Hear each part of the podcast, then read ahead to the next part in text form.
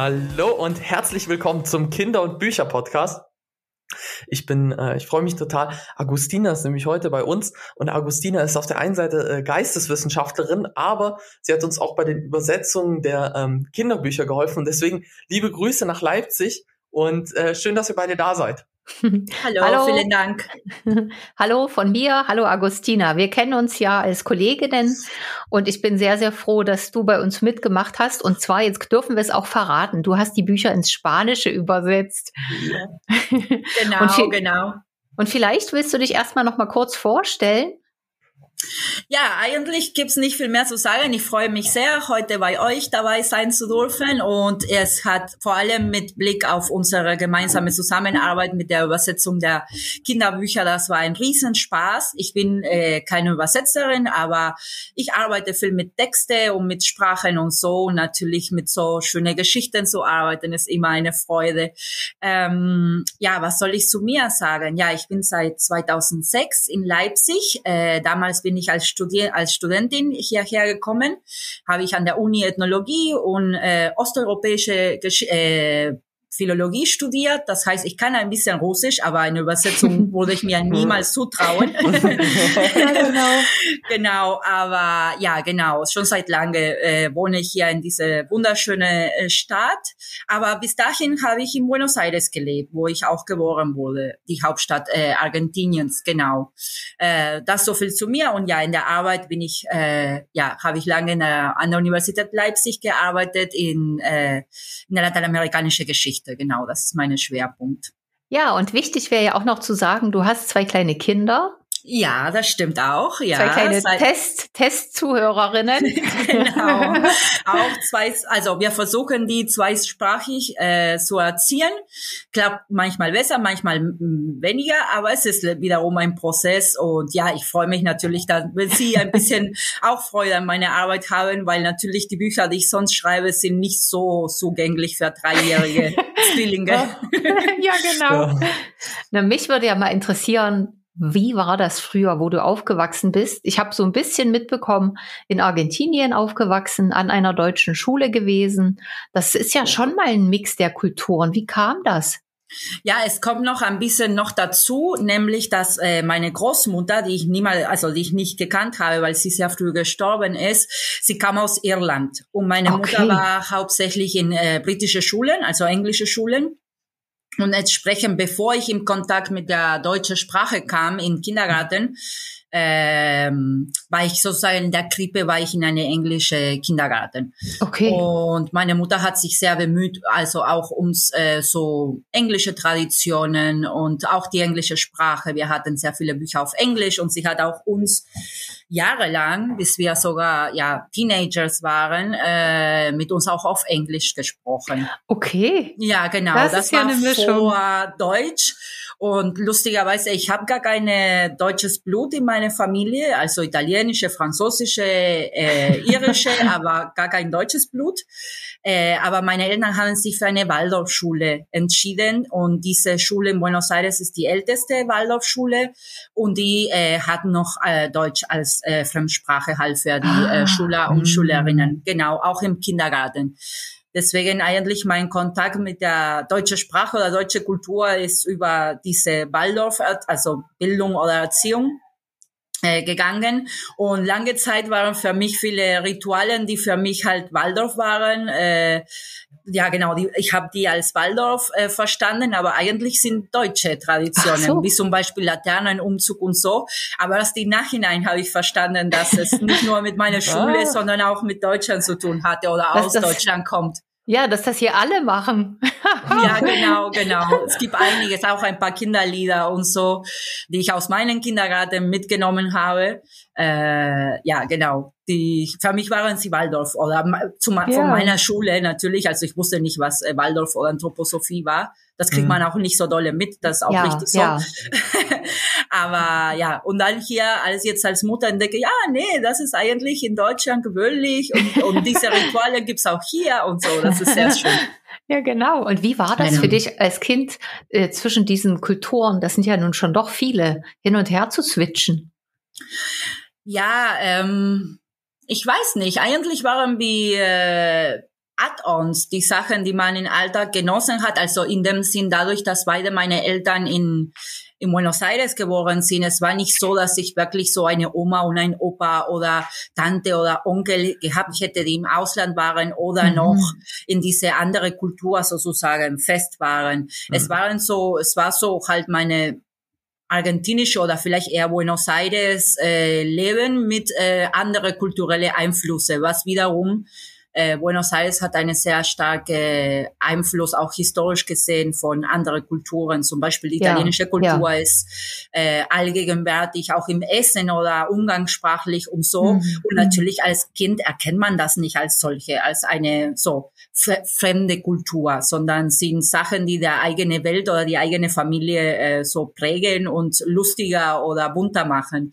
Und das finde ich eine sehr schöne, sozusagen spontane oder unbewusste Zugang zu Unterschiede und vor allem Vielfalt. Mhm.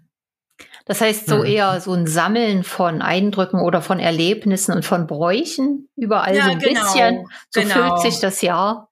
Ja, wie auch vielleicht für nicht christliche Kinder Weihnachten in der Kirche, Kirche so vorkommen kann. Ja. Also man muss nicht sich unbedingt mit der Theologie erstmal auseinandersetzen und, und um halt äh, religiöse Weihnachtslieder zu genießen sozusagen. Ja, genau. Und das finde ich eine sehr intuitive, auch äh, kindliche Zugang zu ja. so Vielfalt. Und das, das, das mache ich sehr oder das habe ich sehr genossen. Und das versuche ich auch meine Kinder weiterzugeben. Nicht, ja, dass ja. sie einfach diese, wie man das heute nennt, Migrationshintergrund bewusst wird, sondern dass die Welt einfach bunt und groß ist und man viele schöne Sachen überall finden kann. Ja. Branko, wie, war, wie, was sagst du dazu? Du hast ja auch so ein bisschen so eine Mischung erlebt. Du meinst kulturell? Mhm. Also ich glaube, für mich war das dann natürlich nochmal was anderes. Ähm, Deutschland ist generell auch ein bisschen ähm, äh, oder Deutschland mag es nicht so sehr, mit äh, Sachen von außen klarkommen zu müssen im ersten Moment. Deswegen, äh, für mich war das eine, eine mittelmäßig positive Erfahrung, muss ich jetzt sagen. Ähm, schulisch gesehen, aber insgesamt äh, denke ich vor allem auch, dass dieses Bilinguale, also beziehungsweise Trilinguale bei mir jetzt, das fand ich genial. Also mit mehreren Sprachen aufzuwachsen, das hat richtig Spaß gemacht. Das war wirklich toll. Aber das, das wäre jetzt auch meine nächste Frage. Wie ist das bei dir, Agustina? Deine Kinder wachsen jetzt zweisprachig auf. Wie, wie ist das so? Macht das Spaß? Also wie, wie gehst du da sozusagen im Alltag mit um? Also mein Mann ist Deutsche und er spricht hauptsächlich Deutsch mit den Kindern ja, ja. und ich spreche ausschließlich Spanisch. Also es ist schön einerseits, äh, andererseits ist manchmal äh, ein bisschen stressig, nicht wegen der Kinder wie immer, mhm. sondern wegen der eigenen Vorstellungen. Man denkt, okay, äh, Zweisprachigkeit muss hauptsächlich in den ersten Jahren sich entwickeln, sonst geht's verloren und da da da da. Mhm. Und die Kinder, ah gut, sie verstehen mich, aber sie reden kein Wort Spanisch. Und das ja, hat mich ja. am Anfang ein bisschen, äh, ja, auch teilweise emotional ein bisschen ähm, ja gestresst also und ich wollte wiederum auch keine Erwartungen auf die Kinder setzen also ich bin keine mhm. also keine Sprachlehrerin ich will meine Kinder nicht Spanisch beibringen in dem Sinn äh, mhm. sondern ich wollte denn einen Zugang schaffen zu dieser Welt, ja, in ja. der ich aufgewachsen bin, weil es ist auch nicht irgendwelche Spanisch, sondern es ist die, diese Welt, aus der ich komme. Mhm. Äh, und natürlich Spanisch ist der dritte größte Sprache der Welt und es gibt sehr unterschiedliche Färbungen und Auslegungen und Räume, wo es äh, gesprochen wird. Mhm. Ähm, und ich wollte das mit denen teilen, ja. Und man macht ein Angebot und so, aber du weißt nicht, wie es ankommt, weil ja. natürlich die Kinder müssen erst sprechen lernen. Und dann gibt's diese ganze Vorurteile, okay, du machst dich durch, die durcheinander, bei Zwillingen noch mehr, weil die haben eine, äh, die Sprachentwicklung ist ein bisschen langsamer, ein allgemein, mhm. äh, weil sie so viel miteinander sprechen und äh, entsprechend so ja diese Babysprache ah. länger aufrechthalten können. Ähm, und so. Und das war ein bisschen, hat mich durcheinander gemacht am Anfang. Aber dann habe ich ah, mich okay. einfach Rat geholt äh, und wurde mir erklärt, der Unterschied zwischen eine ausbalancierte Mehrsprachigkeit zu Hause, wo zum Beispiel beide Eltern nur eine Sprache sprechen. Mhm. Und dann äh, in unserem Fall ist es nicht so, weil ich spreche auch Deutsch und ich kommuniziere auch. Also ich habe deutsche Freunde mhm. und ich höre auch deutsches Radio und lese ich Sachen auf Deutsch und so weiter. Mhm. Ähm, und deswegen ist es, äh, die Kinder haben Alternativen. Das heißt, sie können aussuchen, ob sie Deutsch oder Spanisch mit mir reden. Und das wissen sie mhm. auch.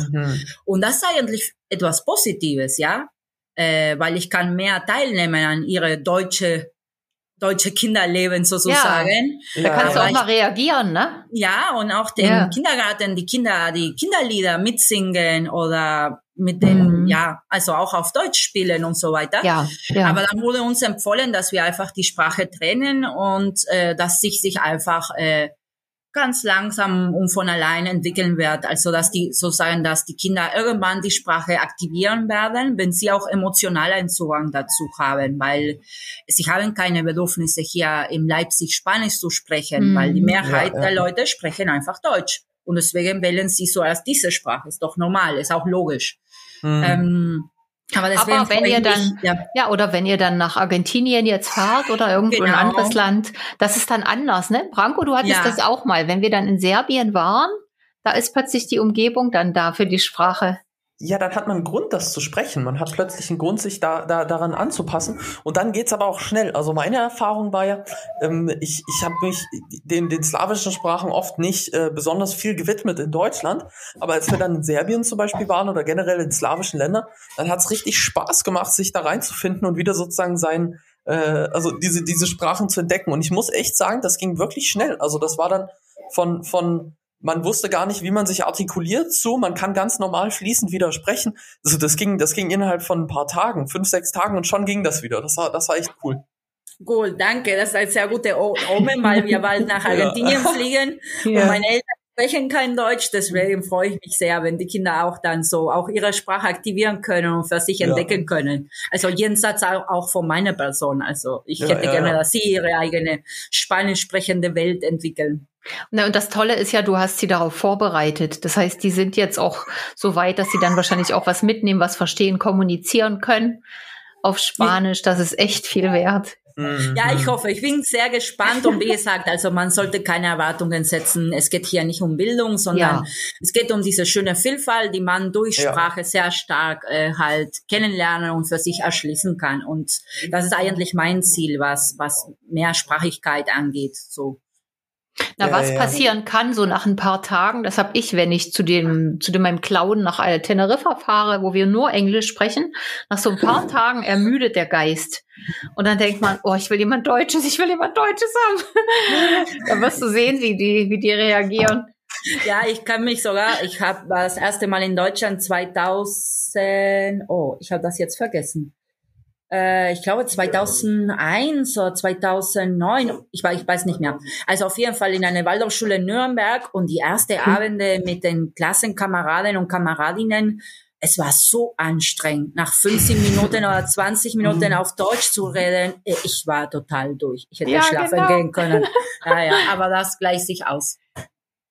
Ah, das heißt, du warst dann auch nochmal in Deutschland in der Schule erstmal? Genau, es war ein Austausch, äh, nicht Semester, aber ungefähr waren drei Monate, ja. Genau, mhm. und diese Erfahrung habe ich mit 16 gemacht, entsprechend, ja, genau. Bevor ich überhaupt, also damals wollte, also ich hatte nichts dagegen, aber ich hatte überhaupt keine Vorstellung, nach Deutschland äh, zu ziehen oder hier überhaupt zu leben. Ja. Also es war eher das erste Mal Europa und äh, okay. entdecken und so. genau, und Deutsch lernen für ein deutsches Sprachdiplom, die Prüfung, die wir am Ende äh, in einem letzten Schuljahr haben. Ja. Genau, aber ja, hat doch was gebracht, hat sich gelohnt. Ja, weil du dann doch irgendwie hier geblieben oder hergekommen bist. Ja, genau. Ich bin sozusagen hier gelandet und ja, deswegen ist auch Mehrsprachigkeit einfach sogar äh, praktisch sinnvoll. Ja, ja. Das heißt, ihr lebt die eigentlich wirklich auch als Familie, kann man sagen. Mhm, genau, genau. Mhm. Sehr gut, sehr gut.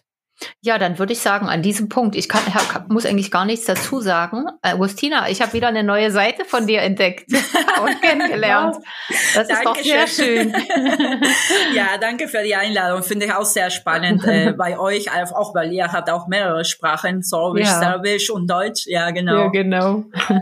dann würde ich sagen, ich wünsche allen Zuhörern, lernt andere Sprachen, damit ihr dann auch guckt, was eines Tages passiert, wo ihr hinkommt Genau. Bleibt offen, mischt die Kulturen, mischt die Traditionen, einfach nehmen, von überall das Schöne mitnehmen, was einem gefällt. Ich denke, das ist so was Modernes, was man heutzutage machen kann. Wir haben das eigentlich auch so gemacht, dass wir aus verschiedenen Kulturen das genommen haben, was uns in dem Moment gerade passte. Das verändert sich im Laufe der Zeit, da kommt manchmal noch was wieder zurück und dazu. Genau, in diesem Sinne, Božemir, vielen Dank, Agustina, dass du mit uns hier heute unser Gast warst. Arrivederci, au revoir, nasledano.